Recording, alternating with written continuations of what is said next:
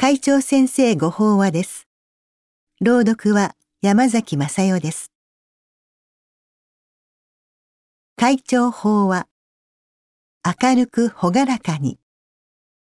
二話の日光。立正厚生会。会長。自らを灯火として。元日の朝を元旦。と言いますが、旦とはご承知のように地平線から太陽が現れ出た姿をかたどった文字です。元朝の日のすがすがしい輝きを受けて、新年を迎えた私たちの心身は生き生きと発動し、一年が始まります。さて、そうして始まる一年を、皆さんはどのように歩んでいきたいと願っているでしょうか？それぞれに思うところ、期するものがあると思いますが、誰にも共通するのは、一年を通して明るく、ほがらかに過ごしたいという願いでしょう。そうであれば、ぜひ忘れずにいたいことがあります。それは、私たちに生きるエネルギーを与えてくれる太陽のように、まずは自ら明るくほがらかになって、人を和ませ、喜ばせることです。時には人に励まされ、他の人の明るさに癒されることもあるでしょうが、自ら明るくほがらかに生きる。それが大切だと思います。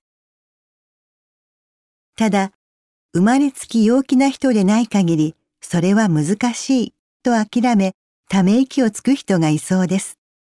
しかし、諦めることはありません。仏教では、自灯明、法灯明と教えています。自灯明は、自らを灯火として生きるということですが、それは何にも左右されない確固たる生き方の芯があるということです。そして、その芯となるのは、自分を含むすべての人が、かけがえのない命を、今、ここに、自ら生きているという揺るぎない信念で、今、命あることへの感謝が、芯を明るく灯し続けるのに必要な油と言えるのではないでしょうか。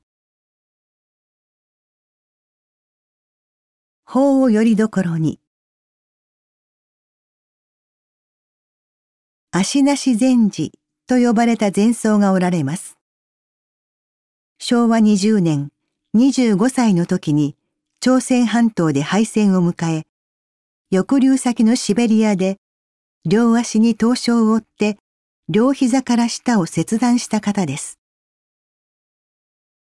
不自由な体で日本に帰るまでの観南シンクと26歳で帰国してからの苦悩は私たちの想像を絶するものだと思います。ところが27歳の時、その方、小沢道友氏は、ひらめきに似た心の光を得たと言います。そうか、人と比べるから苦しむのだ。そして死は思いを定めるのです。比べる心のもとは27年前に生まれたということだ。27年前に生まれたことはやめにして、両足を切断したまま今日生まれたことにしよう。今日生まれたものには一切がまっさらなのだ。本日、ただいま誕生だ。その日以来、本日、ただいま誕生の言葉を胸に、いつもにこやかにしていよう。ありがとうと必ず感謝しようを心がけて、恩願の仏道人生を歩まれたということです。明るく、ほがらかに生きるというとき、陽気な性格や環境に恵まれていてもいなくても、要は何を心の芯に据えるかが大事で、私たち仏教徒にとっては、それが仏法、語法であることを、この小沢氏が明快に示してくださっているのではないでしょうか。そしてこれが法を灯火として生きる。法灯明でありましょう。また、見方を変えれば、本当の明るさ、ほがらかさは、苦悩を突き抜けた先にあるとも言えますが、苦悩を突破するには、先に述べた生き方の真とともに、様々な思惑にとらわれないで、心を一つに向かわせる、志を持つことが大切です。俳人の高浜虚子が新年にあたって、年改まり、人改まりゆくのみぞ、という力強い一句を残しています。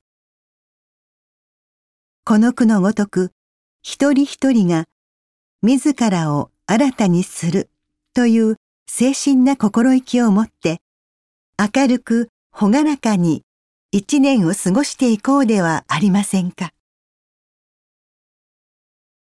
以上で、厚生平成30年1月号、会長先生ご法話の朗読を終了させていただきます。